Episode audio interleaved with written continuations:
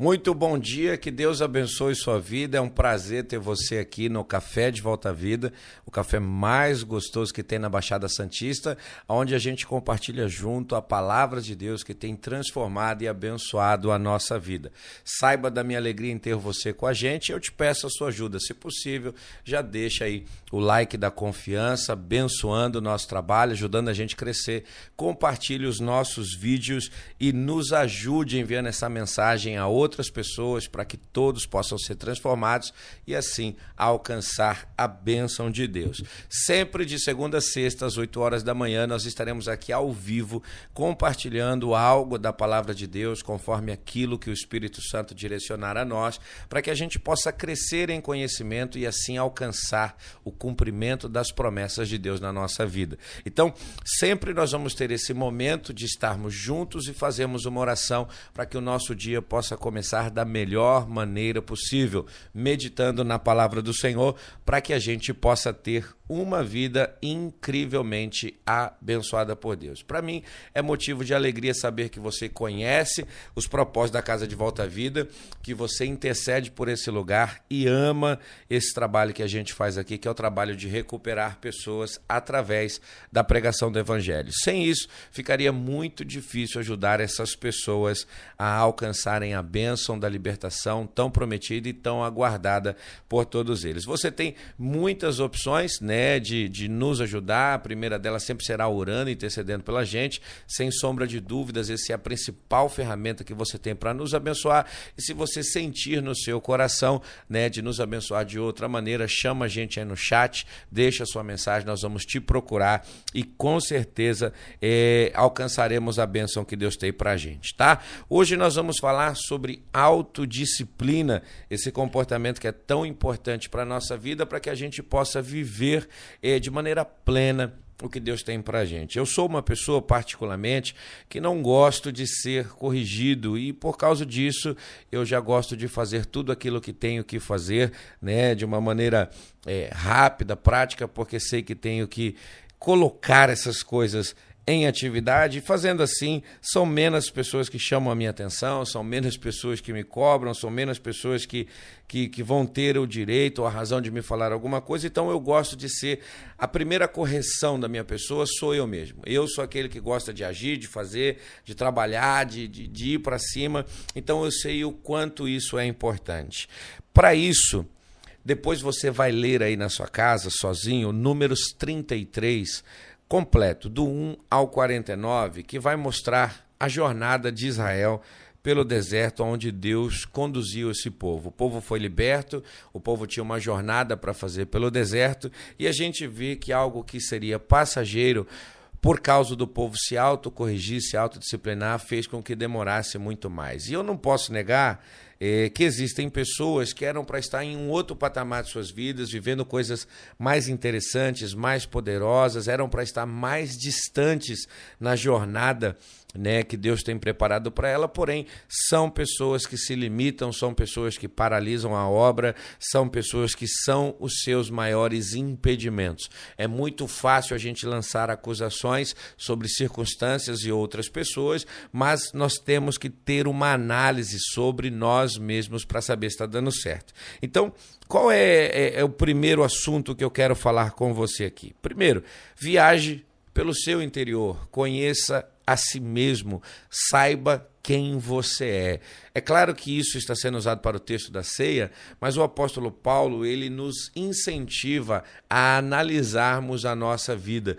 E eu não sei se você já percebeu, muitas vezes nós estamos pautando a nossa vida, o nosso trabalho, nosso empenho, nossa dedicação na análise de outras pessoas, quando nós mesmos deveríamos ser essas pessoas a se autoconhecer, se autoanalisar e ter essa capacidade de mudar aquilo que é necessário. Nós devemos começar pelo lado de dentro para depois passar a explorar aquilo que está do lado de fora e desejar as coisas externas. Se nós não conseguirmos mudar nem mesmo o nosso interior, como é que a gente vai conseguir mudar as coisas que estão em nossa volta. Então é importante eu te falar isso, mostrando para você essa capacidade que você precisa ter de fazer uma viagem pelo seu interior, de conhecer a si mesmo e de você se preparar, porque essa jornada de crescimento interior, ela será a base para o seu sucesso. Primeiramente, transformamos essa natureza que está dentro de nós e depois veremos circunstâncias né, é, sendo alteradas na no nossa jornada, no nosso dia a dia. E o que, que é autodisciplina? É a capacidade de agir, permanecer motivado, se impulsionar, independentemente de como você se sente física ou emocionalmente. Existe o cansaço do corpo físico, isso é natural,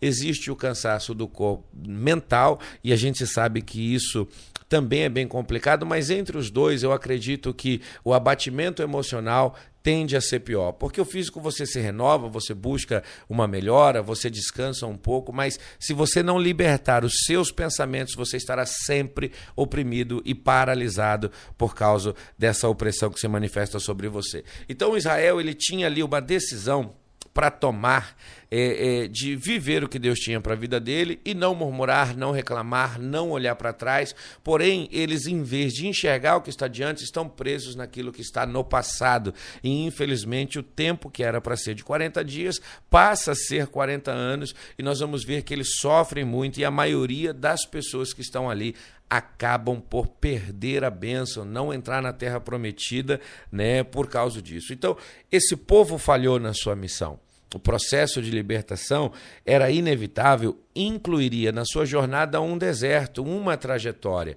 Eu sempre gosto de falar para os meninos que estão aqui, para o pessoal na igreja, que do ponto de partida até o ponto de chegada sempre terá, um caminho para que a gente possa trilhar essa jornada. E as pessoas impacientemente querem sair né, de, de, de onde começaram e amanhã já chegar onde foi prometido e não funciona bem assim.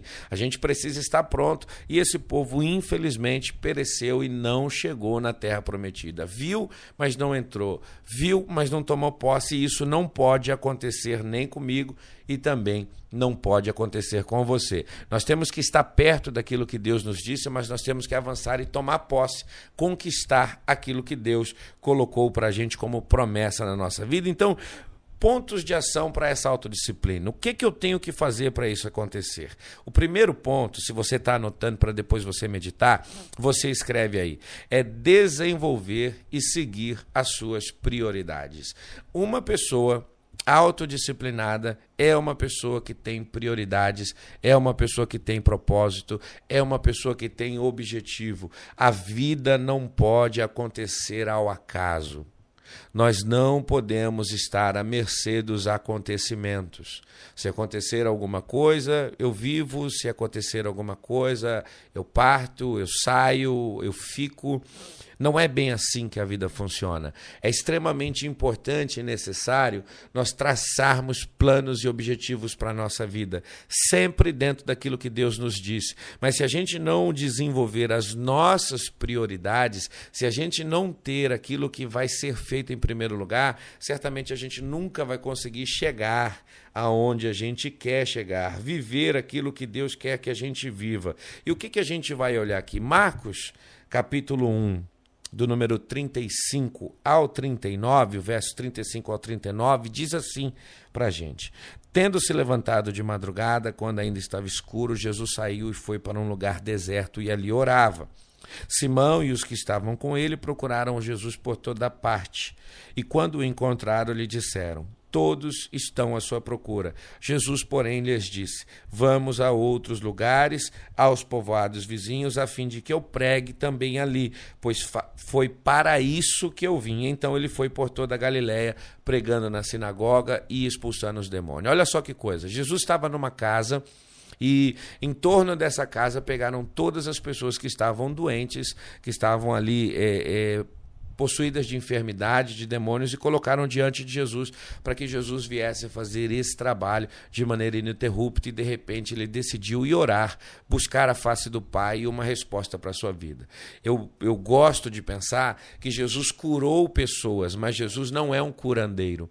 A prioridade de Jesus não era estar aqui apenas para vencer enfermidades. Ele veio para revelar a vida eterna. E ele revelaria a vida eterna através da Boa Nova, que mostra Deus como suficiente Salvador e ele como caminho. A vida eterna é essa, ele mesmo diz isso em João 17. Mas se você parar para pensar, o desejo das pessoas que estão em volta de Jesus nesse momento é que Jesus continue a curar pessoas de maneira incansável, de tarde, de madrugada, de dia. E quando nós somos movidos pelo desejo alheio, possa ser que nós estamos falhando no nosso propósito.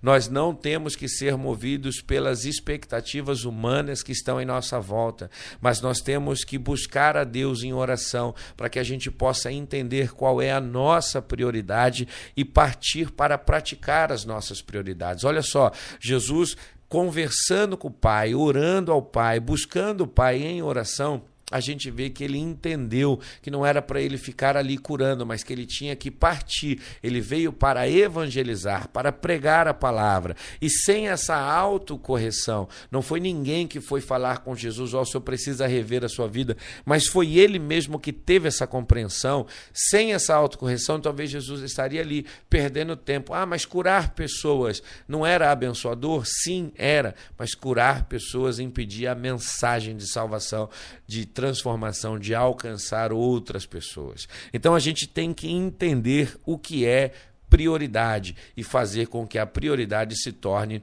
realidade. Acordar cedo, fazer um devocional pela manhã, essa é uma obrigação de todo cristão. A gente não pode se tornar refém de uma palavra de domingo na igreja. A gente não pode ficar limitado àquilo que os outros ministram apenas sobre a nossa vida, mas nós precisamos entender e buscar aquilo que Deus tem para tratar com a gente. As coisas que Deus tem a falar ao nosso coração. E fazendo assim, certamente teremos uma vida incrivelmente abençoada. Se você está entendendo o que eu estou falando, deixa aí no seu comentário o seu amém, deixa aí no seu comentário a sua opinião sobre aquilo que você precisa focar e mudar na sua vida, até mesmo se você está fora das suas prioridades, se você precisa voltar para ela, a gente quer orar por você depois. Então, o que, que a gente precisa fazer? Segundo, fazer do estilo de vida disciplinado o nosso alvo.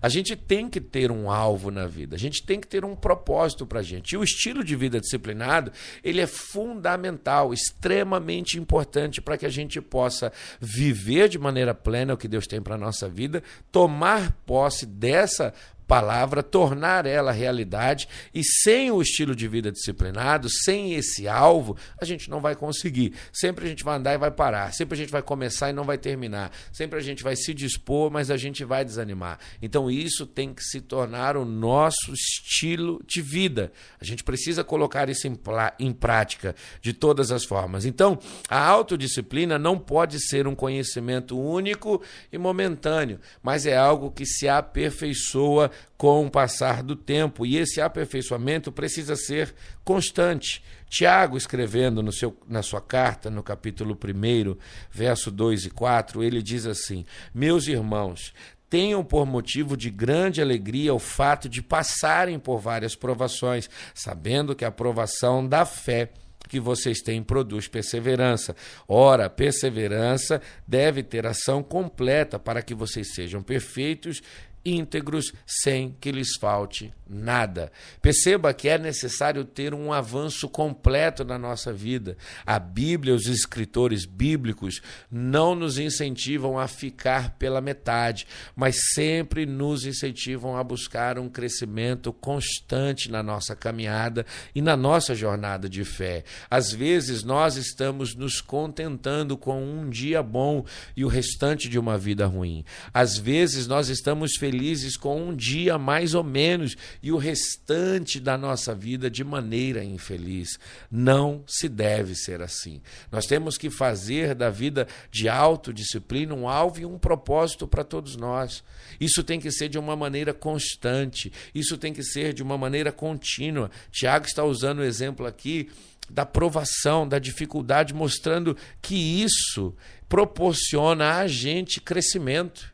Que não é para a gente reclamar de ter dificuldades, mas entender que um comportamento autodisciplinador fará a gente superar essas dificuldades, esses momentos difíceis e produzirá na gente essa perseverança tão necessária. Então, assim, a gente precisa fazer do estilo de vida né, disciplinado um alvo e um objetivo para a nossa vida. O terceiro fato que eu quero mostrar para você, que eu acho muito importante, é que você precisa desafiar as suas desculpas. Eu não sei se você já conseguiu enxergar quantos argumentos você é capaz de dar para você não fazer o que você sabe que precisa fazer. É, comenta comigo aí, por favor. Eu acho impressionante a capacidade que as pessoas têm de criarem argumentos que impedem a sua progressão e a sua jornada. Chega a ser absurdo as desculpas das pessoas que estão à nossa volta para dizerem não dá, não consigo, não posso, vou deixar para depois, vou me preparar é, é, para uma melhor oportunidade, quando a gente precisa entender que a melhor oportunidade que a gente tem é essa, é agora. Não é depois. Esse é o momento de fazer acontecer e se tornar realidade aquilo que está diante da nossa vida. As pessoas sempre estão é, é, dando desculpas e não conseguem entender que as desculpas são impedimento. A gente precisa se conscientizar que desculpas são barreiras para o nosso sucesso. Quantas coisas já era para você estar fazendo, quantas coisas já era para você estar vivendo, quantas promessas já eram para ter se tornado realidade na sua vida, quantas coisas já era para você ter alcançado, mas infelizmente você está preso no mesmo comportamento, na mesma situação, na mesma dificuldade, porque você está aí se limitando, dando argumento para as pessoas e não vivendo o que Deus tem para a sua vida.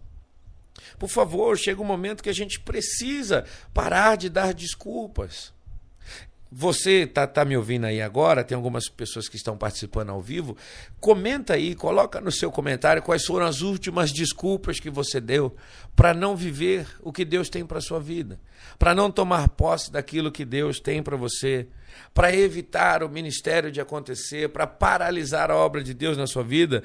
Ah, as desculpas elas sempre são motivadas por pretextos e esses pretextos impedem a gente de viver promessas. Pretextos nos impedem de viver promessas. Filipenses, Paulo escrevendo aos Filipenses, ele diz no capítulo 2, versos 5 a 8, eu quero ler com você, tenham entre vocês o modo de pensar de Cristo Jesus, que, mesmo existindo na forma de Deus, não considerou o ser igual a Deus algo que deveria ser retido a qualquer custo. Pelo contrário, esvaziou-se, assumindo a forma de servo, tornando-se semelhante aos seres humanos e reconhecido em figura humana, humilhou, tornando-se obediente até a morte morte de cruz. Por isso, Deus o exaltou sobremaneira e lhe deu o nome que está acima de todo nome. Deixa eu te falar uma coisa. Perceba que esse processo, essa jornada de Cristo Jesus, trouxe a ele exaltação. A gente vê que Deus dá a Jesus um nome que está acima de todo nome. Que Deus promove Jesus, dando a ele um nome que todo joelho se dobrará e toda língua confessará que ele é o Senhor. Mas preste bem atenção: Jesus não deu desculpas. Jesus não criou argumentos. Jesus não colocou barreiras, mas ele caminhou firme no propósito que ele tinha até o final. Ele não foi uma pessoa de ficar dando desculpas para aquilo que ele tinha que fazer. E nós vamos ver que o processo de exaltação se manifestou por causa de uma pessoa que rompeu os limites, seus próprios limites, que avançou sem obter nenhum tipo de privilégio. Ele poderia considerar que o ser igual a Deus era algo que ele tinha que se apegar a qualquer custo, mas ele abriu mão disso para poder colocar em prática a, a palavra de ordem que estava sobre a sua vida e a recompensa disso veio sobre si. Ele recebeu um nome que está acima de todo nome. E às vezes nós queremos a, a, a bênção, o prêmio, sem ter tido esforço, apenas dando desculpas. Mas as desculpas são um impedimento para a nossa vitória. Eu, eu, eu faço com que você se obrigue nessa manhã a não dar mais desculpas, dizendo que não é o tempo, de que não é a hora, de que não está pronto, de que ontem, ontem mesmo, conversando com uma irmã muito querida, ela falou, pastor, eu sei o que eu tenho que fazer, mas eu ainda não estou pronta para isso. E eu falei, olha, pode falar uma coisa? Eu sabia que eu tinha que ser pastor dessa igreja, eu sou quatro anos já, e eu ainda não estou pronto para ser o pastor dessa igreja, mas a obra tem se aperfeiçoado com o passar dos dias, com o passar do tempo. Então, essa é uma verdade que precisa se tornar realidade entre nós. É hora de pararmos de dar desculpas e vivermos o que Deus tem para a nossa vida. E para a gente encerrar, é, adie as recompensas até que você tenha concluído as suas obrigações. Adie as recompensas até que você tenha concluído as suas obrigações. Olha só, Mateus 4, versos 8 e 9, diz assim: O diabo ainda levou Jesus a um monte muito alto, mostrou-lhe todos os reinos do mundo e a glória deles, e disse: Tudo isso te darei, se prostrados me adorares. Quem é Jesus? Quem é o nosso Senhor? Ele é o Rei da Glória, ele é o dono de todas essas coisas a ele pertence todas as coisas. Mas a gente vê que existe uma proposta de Satanás de entregar a Jesus tudo aquilo que Jesus sabe que será dele, mas será dele após ele concluir a sua tarefa, após ele realizar as suas obrigações. E às vezes você, eu, nós somos pessoas que queremos a recompensa, nós queremos a medalha antes do término da corrida. Nós queremos a coroa antes da vida de santidade aqui na terra. Nós queremos o mérito sem cumprir as nossas obrigações. E o estilo de vida autodisciplinado, ele nos levará a entender que recompensas só existem no final de propósitos.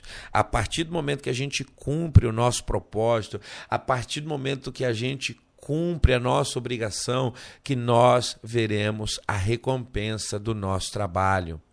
Isaías, como profeta, ele vai escrever que vai chegar um dia que o Senhor olhará para trás e verá a recompensa do seu trabalho. Hoje, nós somos a recompensa do trabalho que Cristo manifestou da obra que Cristo realizou na terra, a salvação alcançou a nossa vida através do esforço que ele fez, vivendo uma vida sem pecado, vivendo uma vida de obediência a Deus, vivendo uma vida sacrificial, vivendo uma vida de cumprir aquilo que foi determinado por Deus para que nós pudéssemos ser salvos. E hoje, para a glória do Senhor, para louvor de Deus, nós estamos aqui tendo uma vida abençoada, fazendo com que Cristo, quando olha para o seu trabalho que foi feito, diga: valeu a pena todo o esforço. A pessoa sem disciplina, ela sempre vai priorizar a recompensa antes de colocar em prática o seu esforço, antes de cumprir com a sua obrigação. E isso é um equívoco, trazendo frustração, decepção, amargura e desânimo. Você entendendo que a recompensa ela vai chegar a você após o término, a conclusão da tarefa, certamente você caminhará de uma maneira muito mais tranquila, muito mais fácil, muito mais abençoada por Deus. A gente já está chegando aqui em meia hora, eu preciso orar pela sua vida, eu preciso abençoar o seu dia, mas entenda, coloque isso em prática. É hora de você pegar o poder dessa palavra e ver que esse estilo de vida autodisciplinado fará você compreender, não, primeiro a obrigação, depois a premiação, depois a bênção, depois a recompensa. Se você fizer isso, certamente a recompensa vai chegar, vai alcançar a sua vida, vai abençoar você sobremaneira. Eu quero orar com você, orar por você para que nós possamos entender isso de uma vez por todas e passar a ter né, essa certeza e essa convicção dos propósitos que Deus tem para a nossa vida e de que a gente precisa se analisar, se corrigir, para que a gente possa estar apto a desfrutar e a viver das promessas que Deus nos fez. Feche os seus olhos comigo, eu quero apresentar a sua vida a Deus, eu quero orar com você. Senhor, em nome de Jesus Cristo, Obrigado por essa manhã, obrigado por esse dia, por essa semana que se inicia, obrigado por essa palavra que alcança o nosso coração, por essa palavra que nos direciona, por essa palavra, Senhor, que nos leva a conhecer tua vontade, a identificar o teu plano, fazendo com que a gente venha, Senhor, a entender prioridades que Deus que tem que ser manifesta, que nós venhamos entender coisas que nós precisamos abrir mão, sentimentos e comportamentos que precisam sair da nossa vida. Eu te peço que toda autoridade venha sobre nós, a autoridade do nome de Jesus venha sobre a nossa vida para que nós possamos colocar, ó Deus, essa palavra em prática. E fazendo assim, a gente venha alcançar e tomar posse da nossa bênção e também da nossa vitória. Assim eu oro abençoando todos vocês em nome de Jesus Cristo. Amém. Amém. É um prazer estar com você. De segunda a sexta, nós estaremos aqui no Café de Volta à Vida, tomando nosso cafezinho, né, tomando uma água, compartilhando da palavra, fazendo uma oração e direcionando sua vida a alcançar tudo aquilo que Deus tem te prometido. Eu não tenho dúvidas que o Senhor tem para nós o melhor. O que Deus tem preparado para nós é algo grande, é algo poderoso, é algo incomparável mas a gente precisa estar pronto para viver isso. Eu quero que seu dia seja abençoado. Eu te espero aqui amanhã às 8. 8 horas a gente está junto no Café de Volta à Vida. E faz um favor, chama alguém. Chama um, chama dois, chama três. Vocês podem assistir aí no mesmo lugar, na mesma televisão, no mesmo telefone. Coloca o seu telefone aí num lugar aí no trabalho aí, para que essa palavra de Deus possa alimentar não somente a sua vida, mas a vida de todos aqueles que estão em sua volta, tá bom? Um beijo grande, que sua segunda-feira, sua semana seja incrível. Amanhã a gente se vê aqui no Café de Volta à Vida. Um beijo, Deus te abençoe, fica na paz do Senhor.